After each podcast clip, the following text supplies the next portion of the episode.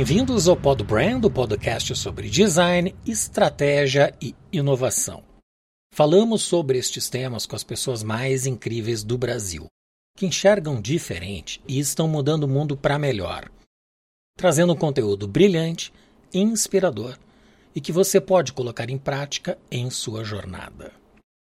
Sou Maurício Medeiros, designer e empreendedor entusiasta do conhecimento e autor do livro Árvore da Marca, que traz um conjunto de ferramentas originais e simplifica a forma de aprender e realizar processos de brand. O objetivo do Pod Brand é que você alcance sua melhor versão. Neste episódio, vamos falar sobre os desafios do propósito, clareza e foco. E a convidada de hoje é Marta Vilagra. Ela é coach executiva há mais de 10 anos, palestrante convidada no Brasil, Estados Unidos e Israel. E autora do livro Pense com Clareza e Haja com Foco, que trata de sua experiência de vida e profissional. Utilizando o método TOC, Teoria das Restrições, na abordagem do coach profissional lançado em 2022. Marta é pós-graduada em Linguística pela PUC-RS e membro da ICF, International Coach Federation, além de ser certificada pela ICI, Institute of Integrated Coaching. Vamos abordar os temas da consciência da realidade, propósito e as mudanças necessárias para atingir uma vida significativa, usando de nosso pleno potencial. Marta, seja muito bem-vinda.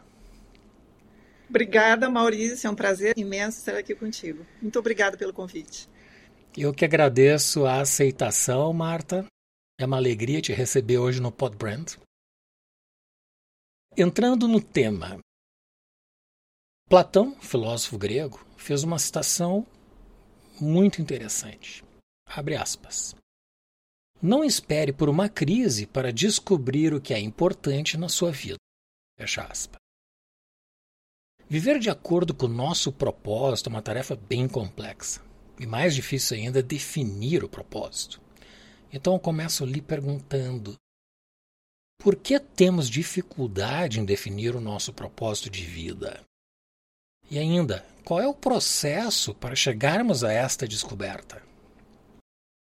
Muito boa pergunta. É um tema muito em voga hoje em dia, né? Todo mundo eh, falando sobre isso, porque talvez se torne sim uma, uma questão muito importante. Eu queria fazer um parênteses, Maurício. E quando você me convidou para participar desse, dessa conversa, dessa troca de, de experiência, eu logo comecei a pensar no, no, teu livro, A Árvore da Marca, e tentar já imaginar, transferir, fazer algumas analogias, o que seria isso para uma pessoa. Né? Então, antes de falar por que, que é difícil né, desvendar um propósito, o que, que é um propósito exatamente, por onde que passa isso? Né? Então, a analogia com o teu livro que eu peguei lá e vou copiar, é que você colocou muito bem a, a questão da semente, da ideia, né? A semente é o que vai dar, uh, vai, vai evoluir pra, por uma razão de ser. Né? A semente, lá no seu livro, que evolui por uma razão de ser. E eu acredito que assim somos nós. A diferença é que a gente, de certa forma, também originamos de uma semente, só que não foi uma ideia pensada, né? A gente não nasce com a consciência do propósito que a gente vai desenvolver ao longo da vida. Né? E há quem diga, a pergunta na verdade é: precisa desvendar o propósito? Para algumas pessoas, não. Tá? Eu tenho assim visto que pessoas uh, têm várias formas. Por exemplo, um exemplo: tem pessoas que nascem com um talento, né? desde pequenas, já com aquela paixão sobre aquele talento, gera uma ambição, e aquilo vai crescendo e ela naturalmente já vive o seu propósito. Se vai perguntar para ela se ela precisou desvendar, não, foi natural. Então, mas é se dar conta que, que por trás dali existe uma razão significativa, talvez seja importante. Há pessoas, por exemplo, outro tipo de, de propósito, né? que o seu propósito é resolver uma necessidade da humanidade. Por exemplo, Madre Teresa. Então, uma entrega pura. Ao mesmo tempo, nessa mesma condição, existem pessoas, por exemplo, que passam pelo caos, por doenças ou perdas, que por terem superado, eu conheço pessoas conhecidas próximas, inclusive tem no mundo inteiro, né, que ao superar e terem tido oportunidade, os recursos, elas acendem a luz. Eu preciso ajudar outras pessoas que não tiveram os mesmos recursos e oportunidades que eu tive de sobrevivência ou de superar determinada situação. Tá? Tem um caso uh, aqui de São Paulo, muito conhecido, é, cheguei já a estar com ela, chama Merula, a fundadora da Abrale. Então, ela nasceu com uma, com uma talassemia, que é aquela, aquela anemia do Mediterrâneo, né, de origem grega. E, inclusive, a família dela é, é, é de origem grega e tudo mais. Ela teve todo o recurso na época, foi para a Grécia, conseguiu iniciar os tratamentos, depois voltou para o Brasil, viu que aqui tinha condições, descobriu que tinha muitas pessoas né, com esse mesmo problema. E ela tinha expectativa de vida de cinco anos, só que ela viveu cinquenta e poucos anos. Então, a vida dela era assim, ela só tinha expectativa de 50, então ela foi muito sonhadora e fazedora, ela foi indo, foi descobrindo a necessidade e a ambição foi vindo e tinha que fazer, não dava tempo de esperar. Então, ela, ela fundou a Brale, que hoje é uma, uma enorme instituição que funciona aqui em São Paulo, que ajuda centenas de pessoas na mesma condição, com recursos e parcerias de médicos uh, e da ciência e de ajuda uh, monetária e tudo mais. Né? Então, isso é para resolver um problema da humanidade que partiu do seu próprio problema. Isso é muito natural de acontecer também. Há também quem uh, descubra o seu propósito por puro prazer, algo que gosta muito de fazer, né? que é pura diversão, e que com isso, mas ao fazer isso e espelhar para o mundo, inspira outras pessoas. De certa forma, também está vivendo, está gerando algo está contribuindo com algo na, a, a, no seu entorno. Eu acredito que todo propósito, consciente ou não, ele contribui para alguma coisa. Contribui, contribui para o mundo à, tua volta, para as pessoas. E há também aqueles que não é nenhuma desses, desses três quadrantes que eu falei, mas ah, chega uma, uma etapa da vida que a pessoa parece estar numa vida estável, parece que seguiu o que estava planejado, né? Ou a vida foi correndo naturalmente, sem nenhum desafio muito importante na vida e aquela vida estável que não inspira, que, que se você pergunta para ela tá tudo bem, tá tudo bem, mas se você pergunta para ela você está feliz, ela para para pensar. Então chega o um momento, né? Isso aconteceu comigo, que você tem que parar. E eu conto essa história lá no, no livro para pensar o que você realmente quer fazer da sua vida e qual a sua importância nesse meio, nesse mundo todo. Porque a gente pergunta qual é o sentido da vida, mas é qual é o nosso sentido na vida que temos.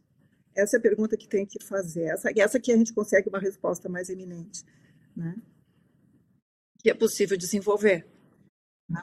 Eu percebo que a inquietude provoca uma busca por um propósito ou pelo propósito. Como tu comentaste, a maioria das pessoas realiza o seu propósito sem se dar conta de que ele exista. Ou pelo menos formalmente. Mas ele é inerente à realidade daquela pessoa e ele se expressa por aquilo que ela faz bem. Eu não acredito que exista algum propósito para o mal. Existe uma intenção para o mal mas não um propósito. A vida não nos fez para o erro, né? Nos fez para evoluir. É a nossa natureza. E de fato, o que eu percebo é que, assim como as marcas, a descoberta do propósito, ela potencializa o foco. É como um GPS, né? Que te dá uma sinalização de coordenadas que as tuas ações vão estar de acordo com o caminho necessário para chegar naquele objetivo. Isso, enfim, é uma forma que eu vejo que, que vale para as pessoas, assim como para as marcas, né? Com certeza, porque todas as decisões, as escolhas que você, até pela intuição, vai atraindo, é, é, é a expressão disso, né? É a expressão. Mas, enfim, mesmo assim, eh, pessoas, milhares de pessoas, ao, ao, por outro lado, também estão em busca disso. Tá? E por que, que é tão importante, né? Ah, por que, que, ela, que é tão difícil, aliás, desvendar? É, é muito difícil sem antes passar pelo, fazendo a pergunta direta, vem cá, qual é o teu propósito? O que, que tu quer na vida? Já fizeram essa pergunta para mim no passado, quando eu estava vivendo uma vida estável, aparentemente, mas insatisfeita. Mas o que, que tu queres da tua vida? Qual é o teu propósito? O que, que você quer? Né? Fazer essa pergunta diretamente é muito difícil de responder. Então, o que, que facilita, né? aí vem o processo, o que, que facilita você responder essa pergunta? Primeiro, passar pelo autoconhecimento conhecimento de si e conhecimento da sua realidade à sua volta. Existe um processo que eu sugiro seguir para despertar ou para brilhar, ou que você já vive, confirmar, validar, entender melhor e buscar mais em relação a isso, ou descobrir uma novidade, algo que você, sem investigar em si mesmo, você não teria se dado conta. E aí você toma uma nova decisão, um novo rumo da vida. Isso também é possível.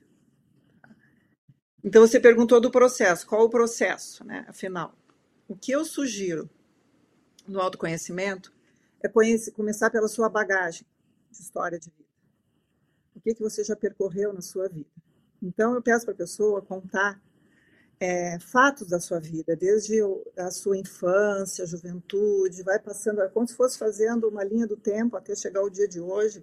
Isso é muito rico, né? Porque vai despertando memórias, atrás das memórias, as conquistas também, que essa pessoa ela vai se dando conta do que ela já fez ao longo da vida, das habilidades que ela já desenvolveu, dos talentos, inclusive comportamentais que ela já tem, que as pessoas são diferentes, cada uma se destaca por um impacto diferente, isso é um pouco a ver com a marca, né? É o impacto que gera nas pessoas, qual, qual é o traço da tua personalidade, da tua característica que revela isso que contribui com a realidade à tua volta.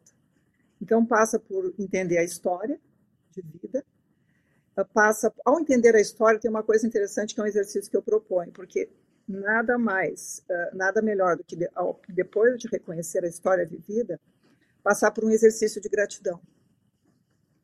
Então, ao reconhecer isso, você começa a se dar conta pelo que você é grato, pelo que já fez, né? ou porque pessoas que passaram, que fizeram parte da sua vida, que contribuíram com você para chegar onde chegou. Quem são essas pessoas? Eu sou grato a elas pelo quê? Eu sou grata às a, que habilidades eu adquiri, as conquistas que eu, que eu tive, os recursos que eu tive na minha vida. Isso, é, por quê? Porque pra, eu acho interessante que antes de falar do propósito, perguntar qual é o teu propósito, preparar o terreno do espírito da alma. Né? Então, já saiu um pouquinho, porque como você falou, né? às vezes a pessoa está em busca do propósito, está inquieto, está insatisfeito, que nem eu no passado. E aí, uh, primeiro precisa preparar o terreno. Eu preciso fazer com que essa pessoa saia daquele estado de escassez, o que me falta na vida, para um estado de abundância. O que eu tenho, o que eu já fiz, quais são as minhas forças. E é, é nesse estado que ela é capaz de imaginar e criar e pular para um, um objetivo mais ambicioso na vida, entendendo de si mesma. Não sei se faz sentido isso, né, faz. Maurício? Com certeza.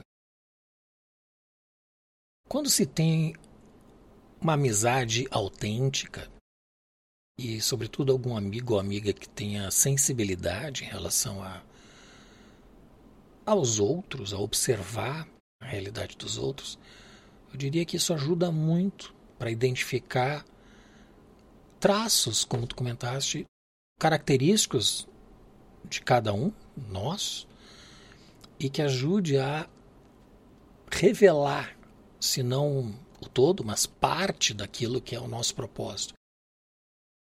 Nem todos têm a oportunidade de ter um coach ou uma coach contigo, por exemplo.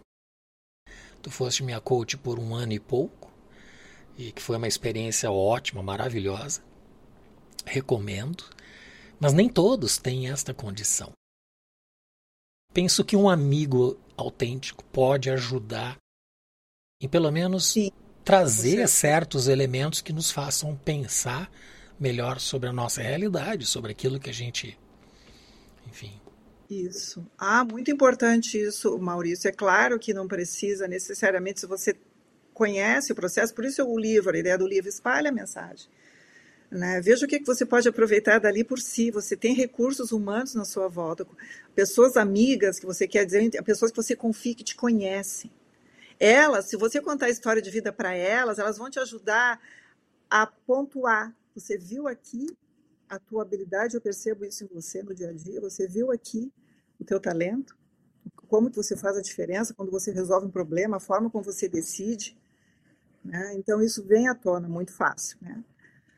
Mas o processo, então, ele passa por isso, né? Então você passa, muda o seu estado com exercício de gratidão, você começa até a praticar gratidão mais frequente na tua vida, que eleva essa visão do mundo e de si mesmo, isso é muito importante. Mas além disso, é, chega numa etapa que eu preciso fazer com a pessoa em cá, mas quais são os teus valores de conduta? Tá? É, que vão te conduzir para tomar as tuas decisões, as tuas escolhas e vão te conduzir nas tuas atitudes no dia a dia que te favorecem. Que valores são esses que você preza? São poucos valores importantes, às vezes a gente quer abraçar todos, mas quais os que mais têm a ver contigo? Depois de passar pela história, pela, pela análise de perfil, que existem vários assessments que também são atalhos para enxergar com mais clareza isso, essas características, essas tendências comportamentais. Você consegue se dar conta de alguns valores, poucos valores que te conduzem e são importantes para ti. E vendo tudo isso, também, uh, olhando a história, a gente também pode reconhecer em alguma etapa da vida que seguiu, se deu conta que seguiu algum valor negativo que não me trouxe, que não me favoreceu. Então, quando você se dá conta disso, e pode acontecer, você então, então, você pode decidir. Então, a partir desse dia, que valor você deseja? Que domine a tua conduta, que você pode escolher os valores que te favorecem também, não só aqueles que você já vive. Então, essa consciência que eu costumo chamar, essa primeira parte do meu processo, eu chamo de consciência plena, é que vai te trazer, despertar, né, validar o teu propósito já existente ou vai te ajudar a, a brilhar um novo propósito, né, a definir, melhor, né, um, um novo propósito. Registra. Pode registrar primeiro esboço, uma primeira frase, um primeiro parágrafo que tenha uma compilação disso tudo né? Eu me proponho na minha vida a. E normalmente, quando se faz esse tipo de, de exercício, a gente vê que pode acontecer que determinados propósitos eles, eles abraçam determinadas áreas da vida específicas. Então, há quem descubra seu propósito mais voltado para a área, por exemplo, da espiritualidade. Há quem descubra que o seu propósito, e eu conheço uma, uma mãe assim, que é na, ela reconheceu o propósito dela, que é a área familiar. O prazer que ela tem de se dedicar à casa e aos filhos e à família é o que a move, é o que a torna realizada e feliz. Enquanto que para outras mães, hoje em dia, no mundo moderno, não. Então, realizar isso é uma... Há pessoas também, por outro lado, que enquanto na carreira, né, a realização do propósito. Isso é fantástico né, nos seus negócios, naquilo que, que, você gera, que você contribui, os problemas que você resolve, fazendo o que você faz todos os dias. Né? Então, isso é, é, vai dominar algumas áreas da vida, sim, outra, uma ou duas, às vezes, uma está linkada à outra, isso pode acontecer. O que, que é importante se, se dar conta, né? É, mesmo que eu dedique o meu propósito a algo bem específico, eu preciso olhar, o processo uh, te conduz a olhar o, o que, como que é, é, esse propósito impacta positivamente nas demais áreas da vida, não menos importantes, como a dos relacionamentos, dedica, por exemplo, a carreira, como que essa razão de ser que te, te impulsiona, é, ela reflete positivamente nos teus relacionamentos, na tua vida social, na tua vida familiar. Ela pode ter uma correlação positiva significante. Então, é por isso que é melhor né? não necessariamente, mas é melhor e faz bem né? validar um propósito, ou descobrir, ou definir um. E uma vez que a gente tenha claro o propósito, bem como os valores que norteiam nossa forma de pensar e se comportar, ainda assim a gente vive certos dilemas existenciais, né? de acordo com os desafios do cotidiano, por que é complexa a jornada de viver de acordo com nossos valores e propósitos? E como superar esta restrição? Com certeza. É porque a gente vive interagindo com o meio, com as pessoas. Então a pessoa ela define o seu propósito, ela tem clareza e ela vai para a prática. Na prática, ela está, por exemplo, no, no ambiente dela corporativo, tá? E lá ela, ela lida com pessoas. Tá? E às vezes não existe uma correspondência né, natural favorável em relação a isso. Existem desafios de relacionamento dentro do, do, da, da, empresa, existem é, obstáculos. Então, como é que ela consegue mapear isso tudo? E aí entra o, o, é o método do pensar com clareza, a segunda vertente do processo, depois da consciência plena, que eu chamo a simplicidade inerente. Que, na verdade, a realidade a gente vê como complexa, e por isso torna difícil às vezes o exercício do propósito de fluir, né? Então, mas na verdade a realidade não é complexa, como o Áureo falou, né, no, no último no último que ele apresentou a TOC, a teoria das restrições, na verdade, na verdade a realidade é simples na maneira como ela funciona. Então, se eu conseguir ver, mapear os obstáculos que me impedem de viver mais do meu propósito, entender que existe uma relação de causa e efeito e que essas, esses elementos eles normalmente convergem para poucas causas, identificando a causa raiz, o que, que realmente eu preciso colocar foco para gerar uma mudança. Ou melhor, até entender por que que está ali aquela restrição. Talvez exista um dilema, tem que entender o dilema. Né? Então, temos ferramentas que ajudam na TOC para desvendar dilemas. Assim como numa empresa, numa, eu aplico o mesmo método para uma pessoa. Então, uh, mas o que, que motiva ela a fazer tudo isso? O propósito dela. Melhor exercer o propósito dela através de uma visão em si encarar as inconsistências da realidade de uma forma assim, de um jeito que a gente provoca muito o método científico de pensar. Você pode não, não conseguir controlar as pessoas nem as reações, você pode controlar o processo. Existe um processo para desencadear essa simplicidade inerente. Não sei se fica claro, Maurício. fica. É um desafio, porque nós somos levados a provas diárias que tentam nos persuadir a não dar sequência ao nosso propósito.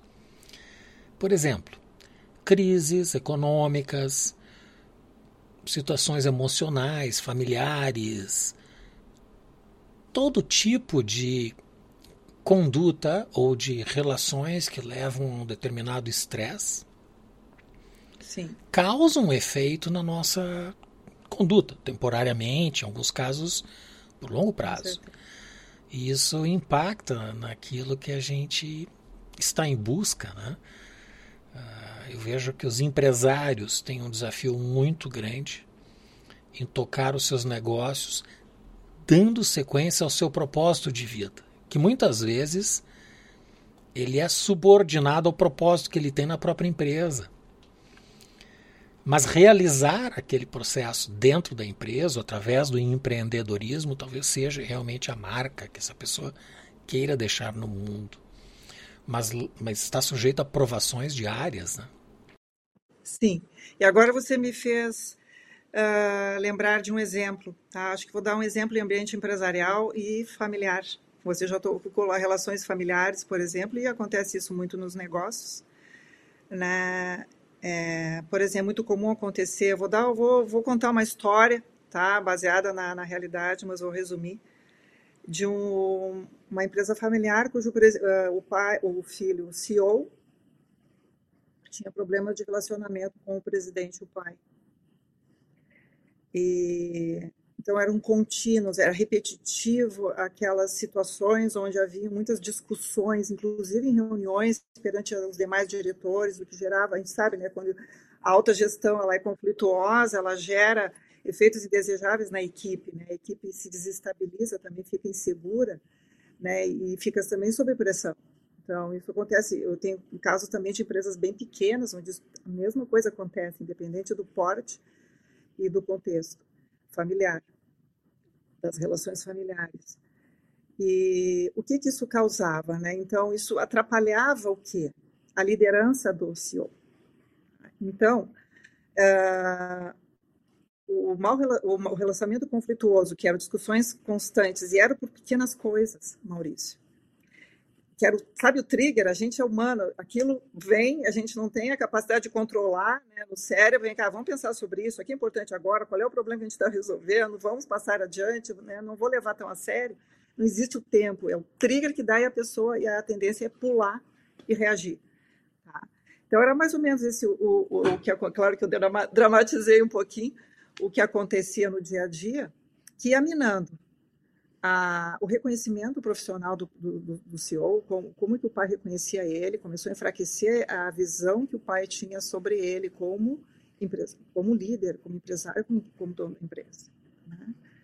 Como líder, é, mediante a equipe, ele para compensar essa falta, esse gap que tinha, né, que a, desse ambiente conflituoso, que a equipe ficava meio sob pressão e, e começava a gerar sobre ele muita demanda, e para ele, com o intuito de exercer a liderança, ele largava as suas prioridades para atender as demandas da equipe com muita facilidade. Ele era muito hands-on também e acabava fazendo pela equipe, não uh, com aquela intenção de ajudar. Eu preciso mostrar que eu sou presente, que eu sou um bom líder. Essa era a premissa de, de bom líder que ele que, que tinha até o momento, uma forma de compensar o ambiente que gerava né, na, na volta. Isso refletia o que trabalho como prioridades não eram atendidas, o que importava na empresa não eram atendidas propriamente pelo como deveria pelo CEO, assim ele se sentia improdutivo, não conseguia ver os seus resultados como líder da empresa, inclusive da, do, do próprio refletia no próprio negócio. como ele tinha muito trabalho acumulado sempre, ele começou a prejudicar as relações familiares em casa e aí também não tinha tempo para cuidar da saúde, e com isso ele ficava com o estado mental dele perturbado, que era um trigger maior ainda, um ciclo vicioso, né? um trigger maior ainda para quando tivesse com o pai, que já estava com estresse no limite, né? facilmente cair naquela armadilha das discussões, dos bate-bocas que não levavam a nada, né? nenhum resultado. Então, quando ele enxergou todos esses efeitos que eu descrevi, isso aqui árvore da realidade atual dele. Ele, ele mesmo conseguiu conectar o que, que era a causa do que, causa e efeito, método científico, conseguiu a, a, a, o, todos os elementos que envolvidos na sua realidade. Ele convergiu a uma única causa raiz, tá? que eram as discussões com o presidente.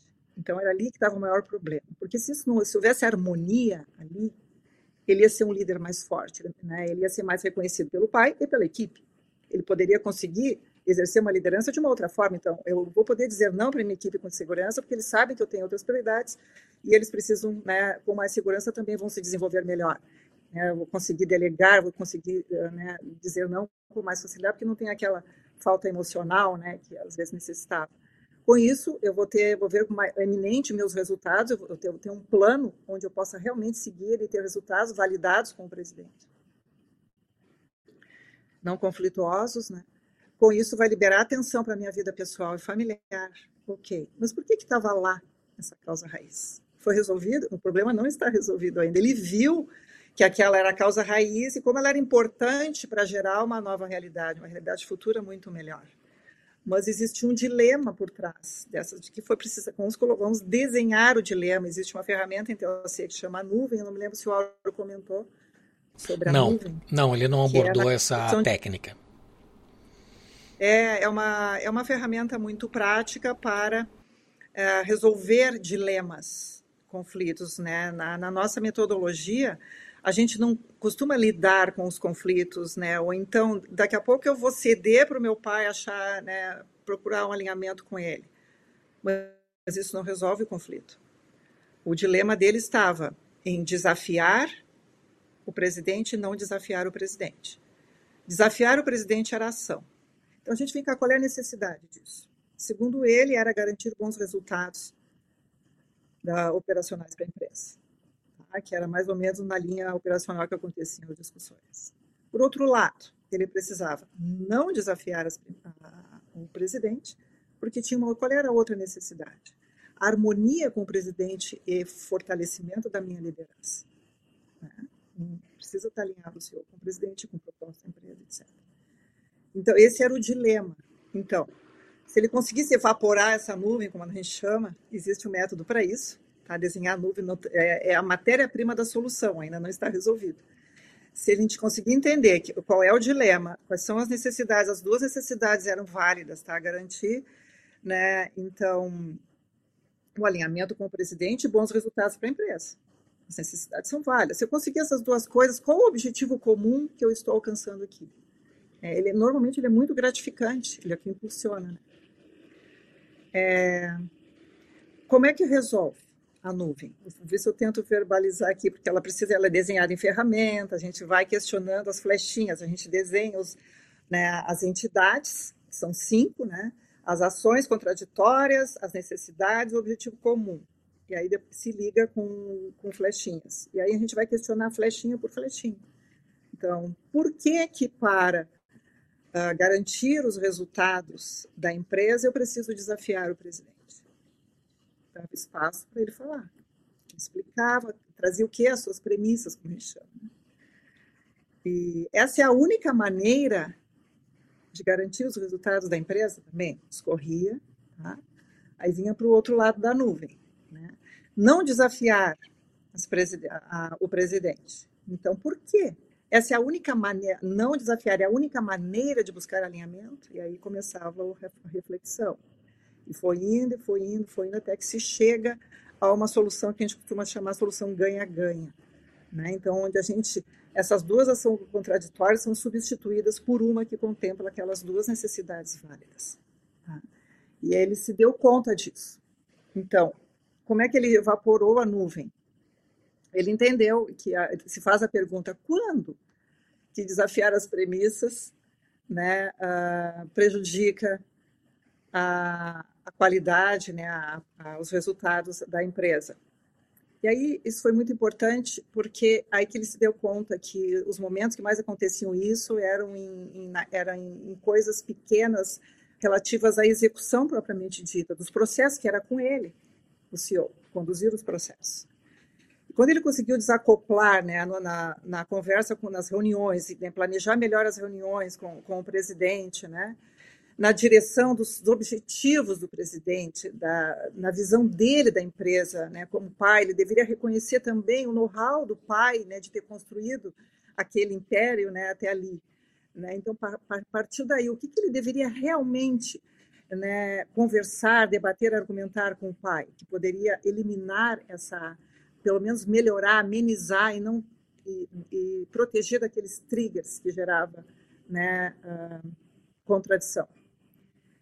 E foi um processo, tá? foi uma decisão tomada e foi um processo de, a partir daí, todo o planejamento dele, reuniões, agenda, liderança, foram planejados nessa direção, né? de conseguir esse alinhamento, de conquistar esse alinhamento com, com o pai presidente, ao mesmo tempo, a execução, ele não precisava trazer todos os detalhes, e ele era o, o líder da, dos processos, né? E ele poderia exercer isso naturalmente, fortalecendo a sua própria liderança e ficando mais forte com a equipe. Essa foi a solução que ele achou e, e que está implementando. Ajuda a elucidar a realidade, entender, né? Como o Goldra mesmo falava, o importante quando existe desarmonia no ambiente, embora exista um propósito válido, claro e nobre, é entender essa por que, que está em desarmonia. Quando uma situação um sistema qualquer, seja uma empresa, uma instituição, uma pessoa, uma família,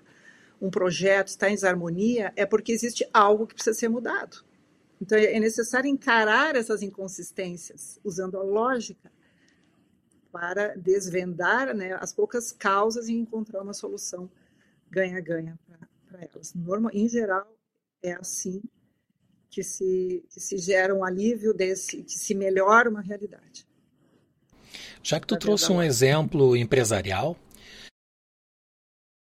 eu quero fazer uma pergunta que está relacionada a isso. O, o Dr. Jordan Peterson, canadense, o seu best-seller 12 Regras para a Vida, que eu recomendo a todos, um livro extraordinário, ele define na regra 7 o seguinte, abre aspas, persiga o que é significativo, não o que é expediente. Expediente no sentido de cotidiano. Então lhe pergunto: de que forma o empreendedor, o líder de um negócio, pode distinguir o que realmente é significativo daquilo que é um expediente cotidiano no exercício dos negócios dele. Exatamente. É, isso acontece bastante, né?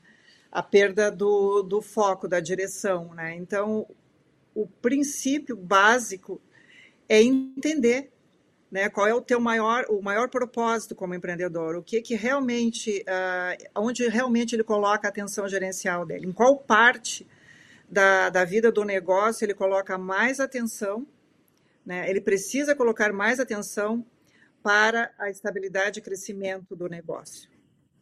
Fazer essa pergunta todos os dias, semana a semana planejar uma, uma agenda semanal baseada em objetivos bem claros, que ao pensar sobre os objetivos, a pergunta é: isso está me aproximando da, da meta ou me afastando? Essa é uma pergunta muito comum que se faz. Né?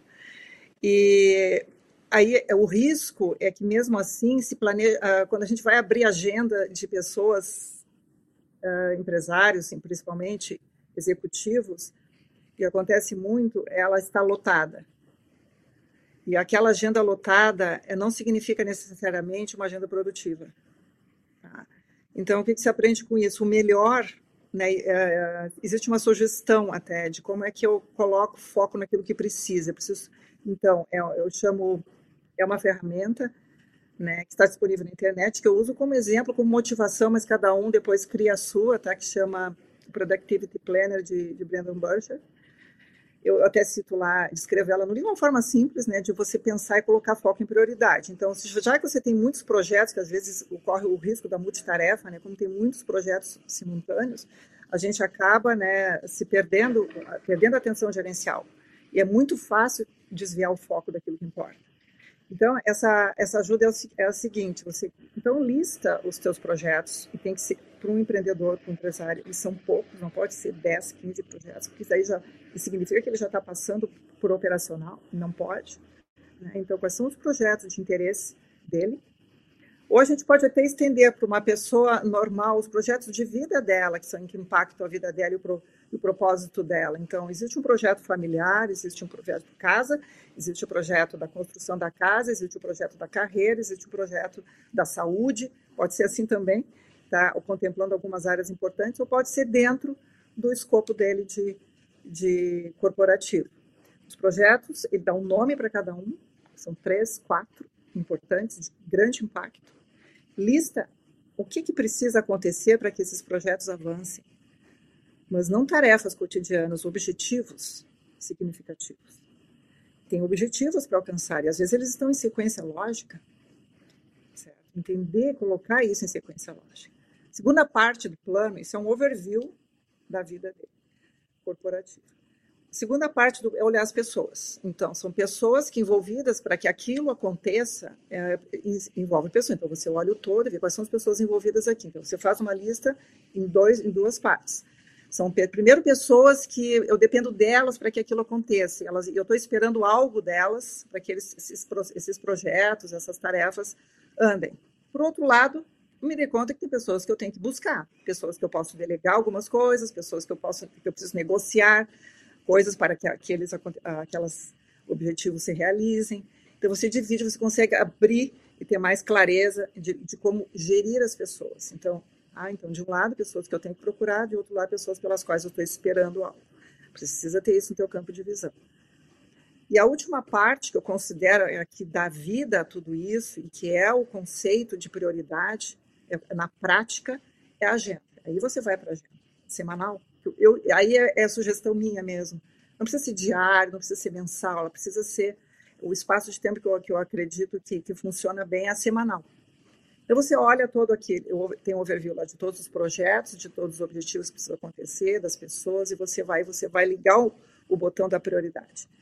Onde eu, como que eu vou distribuir isso na minha agenda, no, na semanal, né, que eu, onde eu acredito que tenha, tenha que ter maior força da minha atenção gerencial porque é muito importante. É uma reflexão, uma análise. Você vai pensar, né, o, o propósito lá em cima, né? Onde é que eu estou indo até aqui? O que, que eu vou conseguir se eu, se eu colocar minha atenção gerencial na maior na maior parte dessas, desses objetivos hoje. Onde como é que eu distribuo? Aí você começa a desenvolver o senso de priorização, de prioridade. E aí você tem que colocar em prática. Porque você tem que, na sexta-feira, olhar e ver aquilo que você planejou se foi realizado. Você tem que, lá no final da semana, checar e replanejar a semana seguinte. Que aí esse senso de produtividade vai nascer daí e não de ficar apagando incêndios todos os dias, de ter uma lista de tarefas que se você vai olhar, normalmente assim, dá para filtrar e deixar muito menos. Algumas coisas você tem que eliminar, outras você deixa para muito depois, que agora não vai ter impacto nenhum. Outras você tem que delegar, você tem recurso para isso. Ah, mas daí não tenho tempo. Eu não tenho tempo para treinar, vou ter que treinar as pessoas, eu não confio que a pessoa vai fazer muito bem. E aí eu tive um caso que a gente foi ver, o tempo, time consuming, né, o tempo que consumia né, essa, esse executivo de, de fazer as coisas pelos liderados era tão maior do que se ele dedicasse apenas duas horas por semana para treiná-lo e delegá-lo ou conduzir né, é, esse processo de delegar de forma efetiva, fazer o follow-up, checar. Tá? Então, isso é foco, isso é ter respeito pelas tuas prioridades, aquilo que realmente vai impactar os teus resultados, inclusive os resultados das pessoas que você gerencia. Né? Então, isso é, é a sugestão. Você poderia repetir o autor e o nome da técnica que tu mencionaste? É, você vai procurar na, na internet, é One Page, é o número um, Page, Productivity Planner é uma página, né, de, de plano de não é assim folhas, agendas e é uma Sim, página. Ele é, é simples e direto. Eu gostei porque isso tem muito a ver com foco. Você olha o todo e enxerga a prioridade. Isso é TOC também. É foco. Focar no que importa. É não fazer tudo que pode ser feito, que nem o Oro falou antes, mas fazer aquilo que precisa ser feito. Então, ela me, me, me inspirei muito. É Brandon Burchard. Eu vou colocar este link no site do podbrand.design, na página Sabedorial. Assim as pessoas podem encontrar de forma mais fácil. Em momentos de elevado estresse, ele pode nos levar a cometer muitos erros, como más decisões e geralmente deixar a fera interior enfurecer a custa de relacionamentos, sobretudo. Ah, se, a gente, se a gente não tiver consciência, mantendo sob controle este estresse. Em sua experiência como coach profissional, qual é o melhor método para que tenhamos consciência dos gatilhos que provocam esse estresse, os triggers, como tu comentaste? E ainda, como manter o controle sobre essas situações de desequilíbrio emocional? Hum, aí a gente começa a falar num assunto que eu gosto muito, que é a inteligência emocional. Né? Mas não é tão fácil assim, é muito bonito de ler, de estudar, faz todo sentido. Agora, o trigger é, é fantástico. Tá? Eu até vou dar um exemplo, para não ficar muito teórico. Eu tive uma, uma, de novo, uma empresa familiar, uma, eram vários, são vários irmãos, e uma delas é, sofria muito com não é, não, não, não, acho que não é, não chegava a ser o nível de, de bullying, mas uh, o irmão mais velho, né, que presidia a empresa, uh, rotineiramente, repetidamente, diminuía ela com provocações, com, que feria né, perante as pessoas, tá, inclusive. Não perdia a oportunidade, vai lá, e aquilo era um trigger. Né? Só que aí que está, Maurício, Existem algumas formas diferentes de reagir ao. Isso era um trigger para o estresse dela, né? De reagir a, situações uh, estressantes, né? Como essa. É, inclusive, existem aquelas pessoas que reagem, né? Que reagem ao estresse, que não seguram, o trigger provoca algo e ela reage, mas também existe aquelas. Eu fui entender daí que existem algumas que ficam paralisadas mesmo. Sabe? O estresse pode paralisar a pessoa. E é uma dor emocional muito forte. Tá? E aí até fui descobrir também que existe o estresse positivo, é, que em certa dose ele te coloca em alerta e você fica mais produtivo, mais focado. Também existe. Mas quando ele é muito repetitivo, que elimina, que elimina o teu sentimento, o teu relacionamento com as pessoas, ele precisa ser trabalhado. Tá? Inclusive com terapia, eu indico. Quando ele é muito reincidente, que a pessoa não sabe mesmo, não consegue com as tentativas e técnicas, não consegue. A gente, com certeza existem meios, eu acredito muito na psicologia para isso. Uh, inclusive eu trabalho em parceria com alguns psicólogos que a gente troca, né, uh, clientes, né, então, ela prepara emocionalmente, passa para mim, ou vice-versa. Pode acontecer, a gente tem que estar atento a isso. Mas no coaching tradicional existe um método, uma ferramenta que chama o coaching racional. Trazer para a razão. Porque quando a gente, o trigger vem, a gente perde o controle, como se fala da é, emocional, a gente perde a razão. A gente perde a lógica. A gente perde o poder de raciocínio né, para sair melhor dali. Então, entra num ciclo vicioso que, que só te, te, te estressa mais ainda. Então, o que, que é o coaching? A proposta do coaching racional é uma ferramenta muito prática, muito simples. E que a proposta é a seguinte: para essa, essa pessoa né, que sofria dessa, dessa convivência muito. Uh, que desencadeava para ela muita, muita negatividade né, emocional, perturbação, estresse mesmo. Primeiro, vamos pegar a situação, vamos acolher a situação. Lembra a inconsistência? Vamos entender. Então, os momentos que acontecem isso, tá? Então, trazer pela razão é o seguinte: qual é o, existe um julgamento ali, tá? Normalmente, a gente acredita que as pessoas não têm que fazer isso ou têm que fazer isso, tá? Isso é exigência a proposta dessa, desse coach racional é você tentar trocar a exigência pela preferência. E não adianta, a gente não vai mudar as pessoas. Uh, existe lógica em você exigir, ele não tem que fazer isso comigo? Vai garantir que ele pare de fazer? Se tivesse uma lei que dissesse lá, não pode fazer isso com a fulana, garantiria que ele não fizesse? Então não existe, não é real se não tem uma lei nem que justifique isso, é real, é lógico, a tua emoção te leva a quê? Você tem que dar um nome, o que, que tu sente na hora.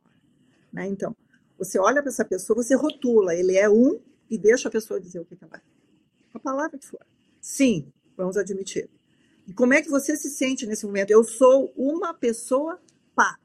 Você rotula também de forma bem negativa. E aí você amplia um pouquinho. E o mundo, como é que fica nesse momento? O mundo fica Então você entende, né? Isso é, isso é a raiva, né? É a rótulo que vem espontaneamente. Ok. Então, mas depois que você entendeu se isso tem lógica, se isso tem real, se isso resolve, você convida a pessoa, puxa, não, ela se dá conta que não. Convida ela, você gostaria de trocar esse estado para um estado, de, trocar de um estado de exigência por um estado de preferência que vai amenizar a tua emoção para você, quem sabe, conseguir um estado mais estabilizado? Emocional, inclusive se posicionar, trazer uma questão, né, sem perder a linha, né, com equilíbrio emocional, com inteligência emocional. E aí sim, normalmente ela aceitou, a resposta é sim, e o exercício é muito simples. Tá? Então você verbalizou aquele parágrafo cada vez. Ele não tem que fazer isso, porque senão ele é isso, eu sou isso e o mundo é aquilo. Esse é, é o statement, a frase. Então agora a gente vai verbalizar diferente. Aí é um pouco de programação, né, de, de pensamento, de raciocínio. Se ela aceitou, então em vez de dizer você tem, não tem que, você vai dizer eu prefiro que você não faça isso, tá? Porque isso não é o todo que você é. Tem um exercício que a gente conversa sobre isso, tá? Isso não é o teu, a tua totalidade. Se você fizesse só isso, imagina, não ia dar certo. E assim, eu continuo sendo quem eu sou, na minha integridade, uma pessoa positiva. E o mundo não é tão ruim, o mundo é o que é. Então você alivia aquele, aquela tensão da exigência para um estado de maior conforto. Só que aí tem uma receita. Essa frase, a outra ela rasga a anterior e ela fica com essa num lugar super acessível na bolsa, na carteira, no bolso no carro, onde quiser, quando chega em casa, quando abre o computador, e ela vai várias vezes ao dia, tá? Três, quatro, cinco vezes ao dia, parar e refletir sobre aquela sentença. para e refletir. É como se fosse um, o antídoto, né? Você vai se alimentar com aquilo. Você vai se, se prepara para o momento, para a ocasião. Quando, quando acontecer, você vai estar melhor preparado. Essa é a proposta do coaching racional. Inclusive para reagir de uma forma mais serena, inclusive surpreendendo até o que a pessoa que faz isso espera de você. Aí, é claro que ela fez, ela foi muito didática, o Wolf se entusiasmou, aí tá, se a pessoa acredita, aí é a chave. E ela se alimentou e fez, e fez, e eu ficava perguntando, e aí, mas aconteceu de novo? Não, aconteceu de novo. Marta, não aconteceu mais. Eu digo, puxa, não deu nem para testar o método. Impressionante, aconteceu que ele parou de fazer, não sei se foi ó, o que, que aconteceu, né, o campo semântico dela mudou, o que, que aconteceu, mas não houve mais. Ela, não, Marta, não aconteceu mais. Situações assim. Interessante. É encarar, encarar esta realidade. Né? Tem uma citação que reflete um pouco desta, deste impacto, que é o que te afeta te domina. E se o tema não te afeta na proporção que antes lhe incomodava emocionalmente, acaba não dominando mais. Né? Ah, é. E aí, Maurício, Aí vem o terceiro pilar da TOC para contribuir, mais ainda, tá? que é o pilar as pessoas são boas. Se a gente realmente incorporar esse princípio, adotar, isso também protege a emoção, nesse caso, por exemplo. Tá? É, você acreditar que as pessoas. É preferível que você acredite que as pessoas são boas, porque você consegue. Isso é, isso é empatia. As pessoas, é, como eu até vou citar o livro daqui a pouco, as, as, o Fred Kaufman, no livro Business Conscious, ele coloca uma situação que tem muito a ver com isso. Tá? Eu também. Normalmente, é, a gente age à luz das nossas premissas. Mas as nossas premissas são invisíveis aos outros. Né? E também nós enxergamos as pessoas à luz das suas ações, apenas, sem ver as suas premissas.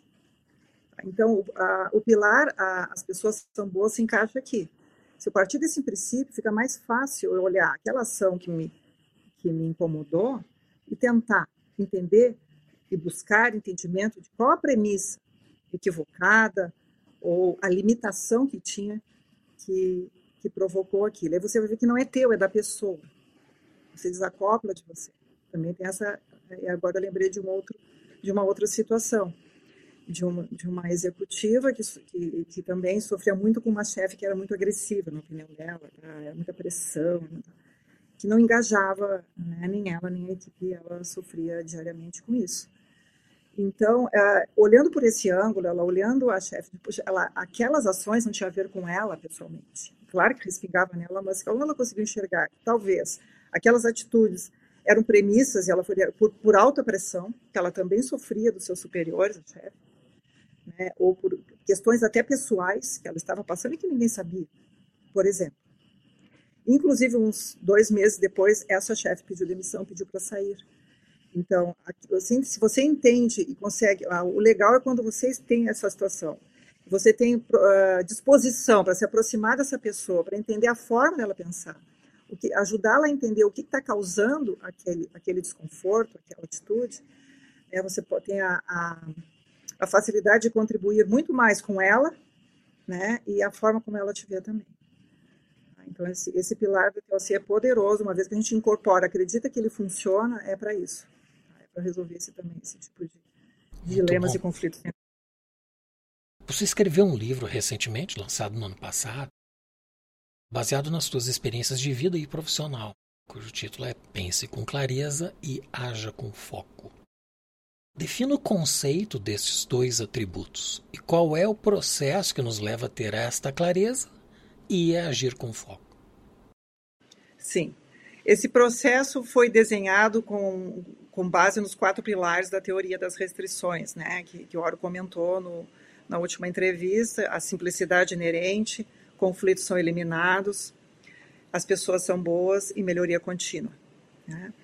Então, uh, eu começo, então, para pensar com clareza para mim é olhar a realidade, né? o meu mundo interior e o meu mundo exterior.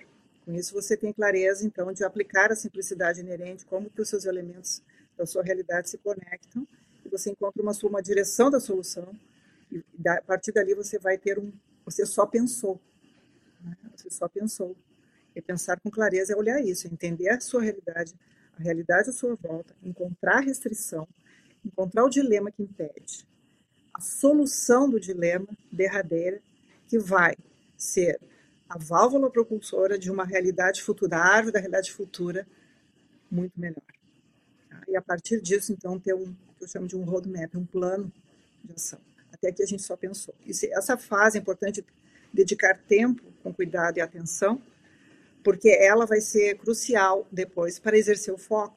Na segunda parte do método, que é agir com foco, então a vertente é a execução eficaz, são duas também, são três aspectos, a execução eficaz, onde você vai aplicar aquilo que você aprendeu ao pensar com foco, você vai evitar com isso multitarefas, você vai evitar, é, você vai se preparar melhor, você vai, é, tem, tem alguns recursos do foco da execução, né, que, que acontecem ali, são técnicas, táticas que ajudam, mas isso não basta. Você tem a, a, segunda parte dessa parte agir com foco, a gente tem que considerar as pessoas, eu chamo a interação efetiva, né, que envolve como é que eu interajo com as pessoas de forma a causar um efeito positivo.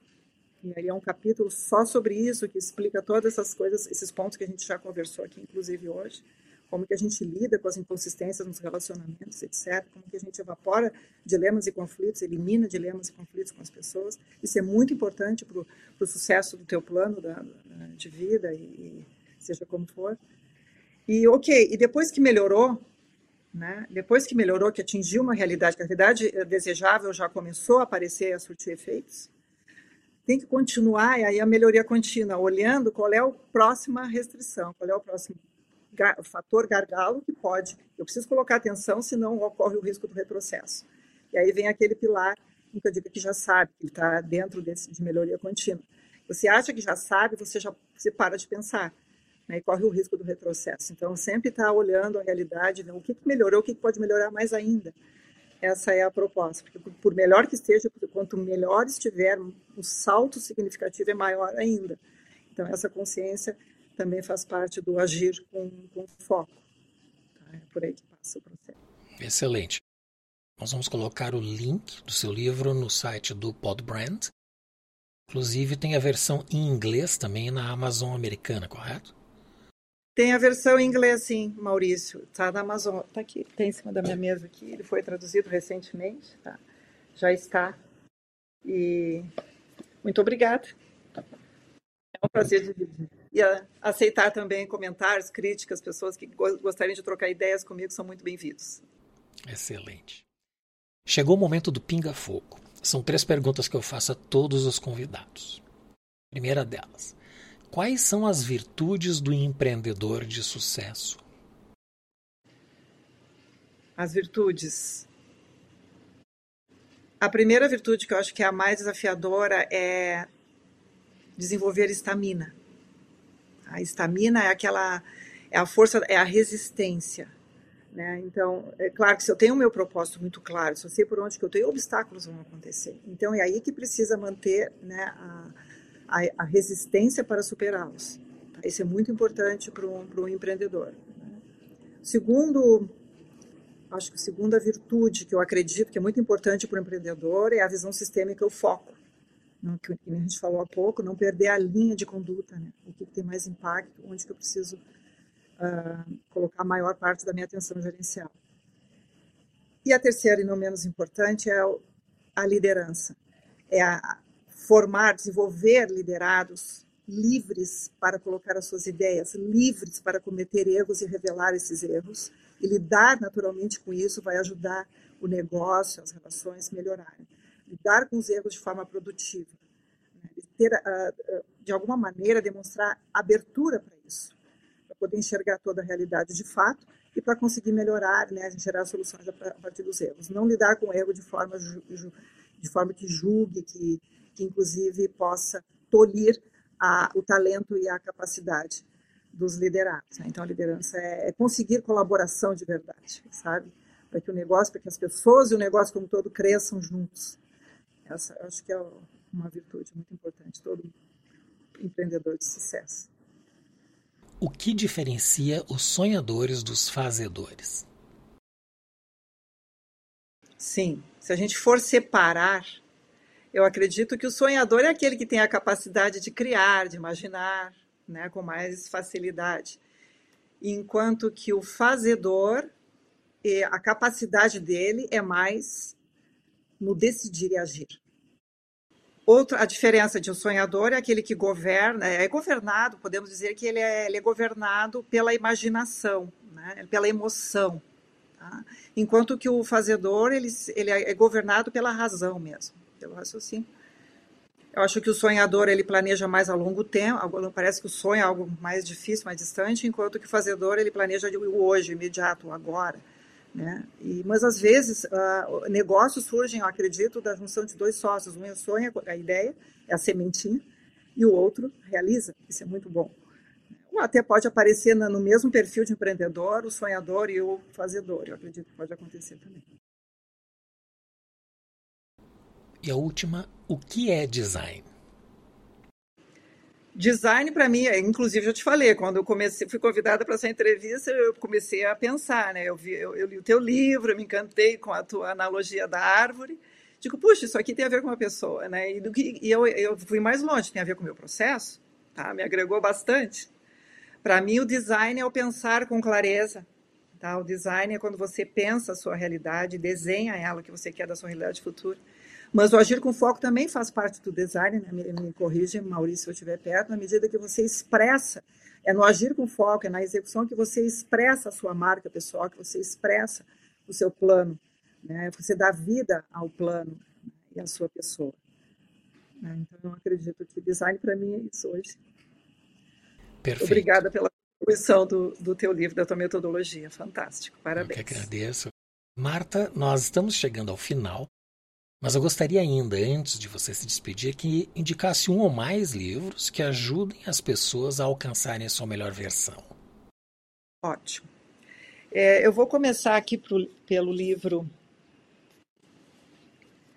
uh, Mindset, Carol Dweck.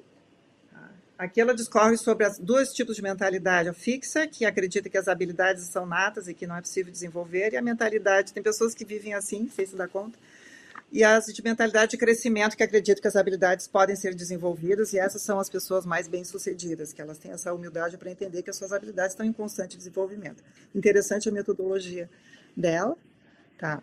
Um outro livro que eu gosto de indicar foi esse que eu já falei aqui, que é o, o Business Conscious, do Fred Kaufman, que é um, economista, mas que é um coach executivo e é também um consultor de cultura e liderança fantástica abordagem dele, que me inspirou a escrever o capítulo Interação Efetiva, veio daqui. Ele me inspirou a abrir um capítulo para isso também. Outro livro que eu gosto de indicar, assim, eu digo para os meus clientes na hora do planejamento, é ler esse livro aqui, A Única Coisa, tá? que são, é, um, é um presidente e um vice-presidente escreveram juntos esse livro, tá? Ah, de, uma, de uma das maiores empresas de ativos uh, americanos, norte-americanos. Tá? Então, muito interessante também que é o foco pode trazer resultados extraordinários para a sua vida. Tá? Interessante. Outro livro que eu costumo indicar é, já ouviu falar, Maurício? Antifrágil, do Taleb. Taleb. Exato. Então, aqui é as como que as coisas se beneficiam com o caos. Tá? Então, a gente fica mais forte, às vezes, ou não, é, com o caos. É... E esse também é Daniel Goleman, Daniel Goleman, trabalhando com a inteligência emocional. Então, passa por aquilo que eu tentei explicar rapidamente aqui. Tá? Como que no trabalho a gente utiliza isso. Tá? O assunto também é pertinente. O outro livro que eu gosto, gosto de indicar, que é um muito conhecido, que é A Escolha, o The Choice, em inglês, escrito por Ellie Goldratt, que é nada mais que um diálogo com a filha dele, a psicóloga Efra Goldratt, onde ele convidou ela para escrever o livro, porque ele, ele acreditou que para verbalizar melhor os processos de raciocínio, os princípios da teoria das restrições, ele precisava de alguém que questionasse.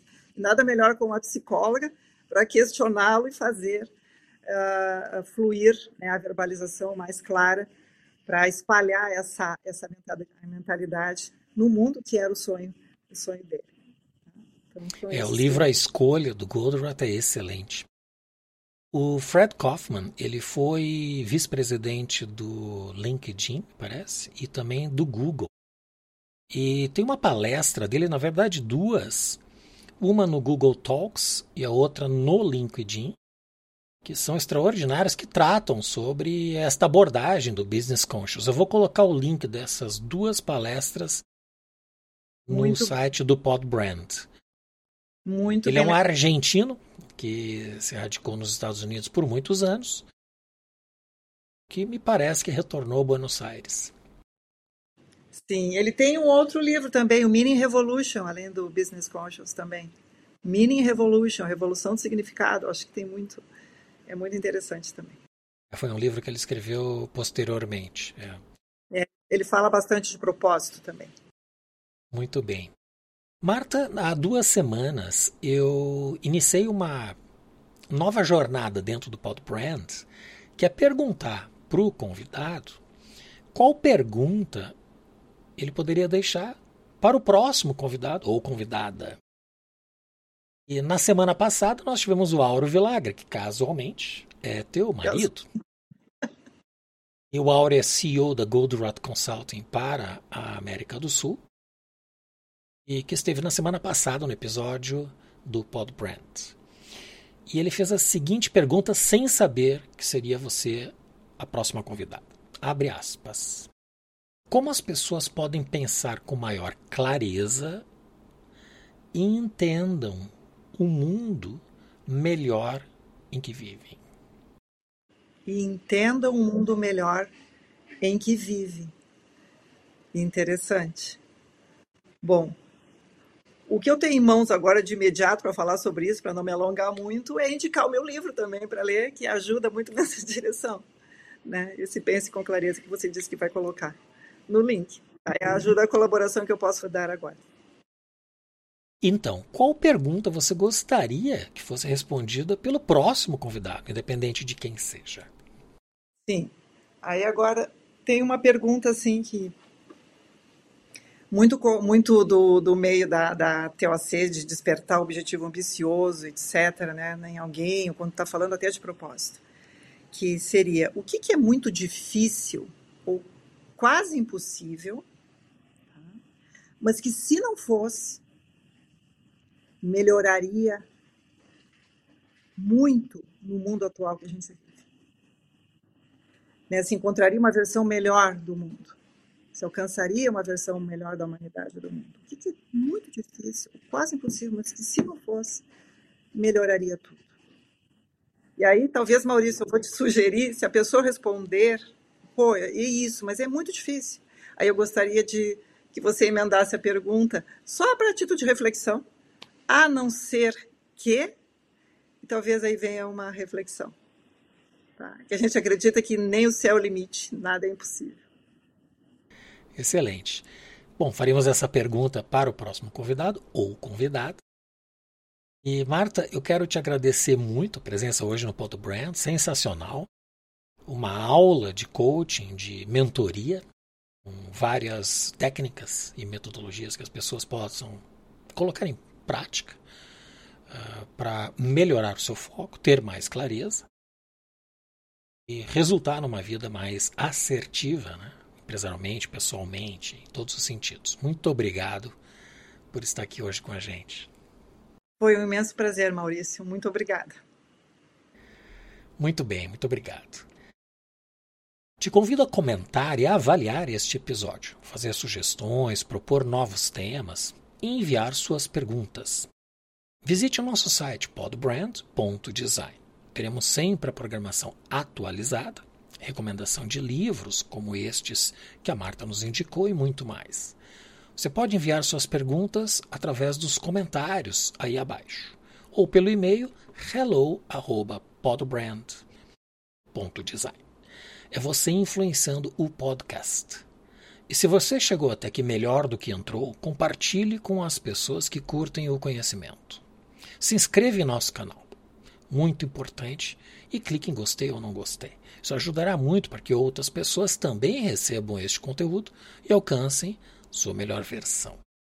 Agradeço muito a presença da Marta Vilagra e em especial a você que nos acompanha. Nos vemos no próximo episódio do Podbrand, o podcast do design.